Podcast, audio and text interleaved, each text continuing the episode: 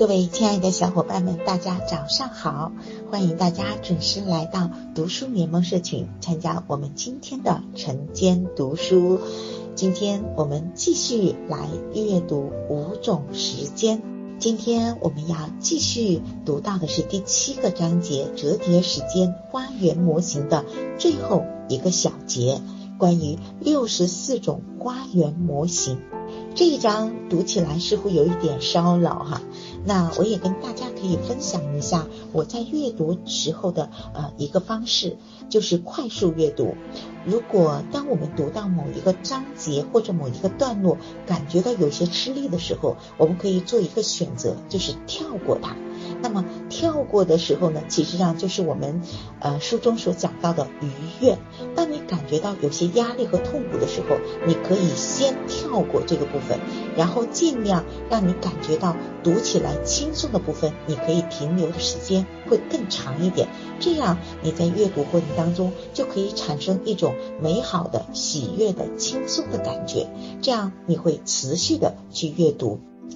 那六十四种花园模型，有些生活看起来很相似，但本质呢不太一样。那有些生活看起来不同，但是本质呢却是相似的。啊，我觉得这句话说的很真实哈。啊，王潇老师呢，在这一个章节这个部分呢，给我们讲到了一个排列哈。这个排列算是得出来的我们五种时间的排列，每一种时列，每一种时间，它都可以获得六十四种排列。那可想而知，一个人怎样给他的五种时间排序，长久以往，他就会成为怎么样的人。五种时间的优先等级也决定了你的样子。有些人呢，嗯，在生活当中变成了美丽但是很苍白的人。那有些人呢，选择沉浸在大量的好玩的时间里，包括玩游戏啊、看剧啊，不太在乎自己的好看，也没有发现热爱和挑战，因此呢，没有什么真正的心流时间。而有一些呢，艺术家、创作者，还有科学家，他们每天都会沉浸在心流的时间里，他们并不在乎外表，认为和心和灵魂生活相比，疲劳是不重要的。而有一些人呢，他会把赚钱的时间呢排在第一位，除了赚钱的时间，其他方面确实都很空洞，并没能够拥有足够的时间去发展生活的其他方面。但是最糟糕的是。机械的赚钱时间并没有转化为心流，所以我们去思考，在新的一天来临的时候，咱们的心流时间是我们每天要去争取的。那么，对生存时间的愉悦，人始终有选择时间的自由。人呢，终究是要通过选择如何使用时间，而选择成为什么样的自己。所以，时间是看得见的。就像我在工作当中，我也会遇到很痛苦、很迷茫的时候，那我就会告诉我自己，我正处在时间花园的生存时间当中，那我要做的事情就是试图去逾越它。同时呢，我也在觉知我自己的赚钱时间。我发现一次次的达到目标会刺激多巴胺的这种分泌，那么大量的。嗯，这种刺激，更多的刺激，才能够让我一次又一次的去体验这种快乐、快乐感。所以呢，我就会发现赚钱的时间变得无限的延伸，会有一种无力感。所以跟大家分享到这里的时候，有没有感觉到，任何一种时间，如果让它孤立的、单纯的存在的时候，你会发现它会失去很多的体验感。会让自己会陷入一种陷入一种死循环当中，所以我们要去打破生存时间、赚钱时间任何一个时间的无限循环。如果我们陷入到生存时间太久，或者赚钱赚钱的时间太久，我们就会忘掉了时间给我们赋予的快乐的意义。其实上，最最重要的是把所有的时间都和心流时间去叠加一下。例如，我们这么努力的为了追求一份卓越的样子，那么真正的卓越肯定不是持续劳动的这样的一种能力，对吗？那我们需要去逾越阶段性的生存时间，以此为荣，而不是超长的存在，超长的在生存的时间里啊，让自己感觉到嗯很骄傲。这里呢，书中呢跟我们分享了呃这个金巴多教授的一个建议。那金巴多教授呢，在这本《金巴多时间心理学》当中呢，他提出了时间观呢被区分为六种。哪六种时间观呢？第一种就是积极的过去的时间观。那拥有这种时间观的人呢，以积极的态度组织记忆。每当回顾过去，他们会认为自己度过了一段快乐美满的人生，为此感到很满足。那第二种呢，就是拥有消极的过去时间观。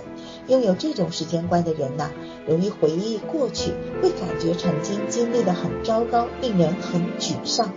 第三种呢，就是享乐主义的现在时间观。那拥有这样时间观的人呢，他们讲究的是及时行乐。呃，第四种呢，就是宿命主义的现在时间观。拥有这种时间观的人呐，用命运来解释已经发生和未发生的事情，感觉自己呢力量非常的渺小。第五种呢，就是未来时间观。拥有这样时间观的人呢，他会擅长做计划，还有延时满足。第六种呢，就是超未来的时间观。那拥有这样时间观的人呢，他呢会有一些对未来指向的这样的一些积累，他会在现在的行为上去积累未来的一些价值。那总结起来就是说，有些时间呢，我们可以为当下来服务；那有些时间呢，我们可以为未来来服务。那如果把他们安排在人生当中最重要的这样的行为的比例，最好是多少呢？就是一比一的比例。当我们处在能够为当下服务和为未来来服务的这样的时间分配为一比一的时候，我们就会非常的心安理得。所以在这里，我们终于可以得出最优的花园模型了。这个花园模型就是心流时间呢占比尽可能要高，然后呢，心流时间尽可能的要与其他的时间呢发生折叠。第三个，生存时间的占比尽量要低。对于我们每一个人的来讲的话呢，其实上理想的花园模型都是不不一定都是存在的，因为没有所谓的固定的标准的答案。所以在生活当中呢，我们会呈现无数种这样的排列。但是呢，我想说的是，一切的时间分配都要追随一个心流时间，那么我们在生活当中才会体现出一种全新的快乐感。所以，这需要我们每一个人要靠自己的智慧和勇气去揭秘自己的时间排序，是摸索让琐碎的时光变得丰富起来，并且让我们琐碎的时间变得隽永。那么，在挑选时间植物的时候呢，我们每个人其实上都是自由的。那在这里呢，我们的作者就跟我们分享了他的花园模型。哇，真的是他在二零一八年的五种时间的线下巡讲当中呢，在课堂上呢，他就分享了五种时间的个人的优先级。是按照好看的时间、好玩的时间、心流的时间、赚钱的时间和生存的时间来进行排列的。我觉得随着我自己年龄的增加，哈，我自己能感觉到，我也慢慢趋向于这样的一种时间排列。我会把好看的时间呢，慢慢开始排到这里。那之前我一直都会在十一点半甚至更晚才会睡觉。啊，不去看书，不去学习，我就感觉到今天的今天的这个时间呢，安排的不够好。但是今倒是呢，当我在跟大家分享五种时间的时候，我开始进行了刻意的练习。我会试图在十点钟开始准备要睡觉的之前的一切的安排，啊，给自己呃点上这个香薰灯啊，然后呢呃穿上睡衣呀。让我们房间的光线调得柔和一点点的，就为好看的时间开始做准备。那当我工作到一定阶段，感觉到很疲惫的时候呢，这个时候我就会给自己十五分钟的时间躺下来睡一个美容觉。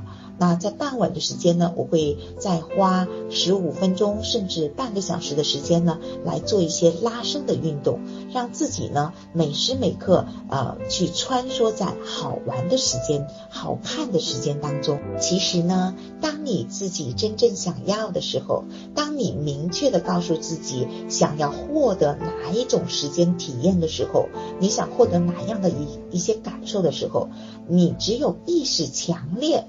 越来越强烈的时候，你才能够真正的去行动，对吗？所以，让我们重新给自己的花园时间做一个排序吧。在自己的时间花园里，我们去排列到心流时间、好看的时间、赚钱的时间、好玩的时间和生存的时间吧。那在我看来呢，每一个人收到了很多的信息，但是只有自己做到了，才是属于自己的信息。只有真正的技能，只有自己去尝试积累了，才是真正的技能。所以，我们必须要和时间来合作，这样未来自然而然就会发生，就会成为，就会向往我们想要的那个样子，就会出现在眼前。那在平凡的每一天当中，让我们把自己认为最需要的时间植物都一一的去种在时间花园里，剩下的我们就交给时间，交给历史来不断的去推进吧。那今天呢，最后呢，想跟大家分享一下我的时间呃优先等级的排序，我觉得应该是心牛的时间。这是我自己最终想要去追求的，就是我会把心牛的时间呢排在第一个，然后呢好看的时间，还有赚钱的时间，还有好玩的时间，最后呢再是生存时间。那我想问问大家，您的呃这个花园时间的里面。模型里面你是如何来排列的呢？那今天给大家布置一个作业，来分享自己的花园。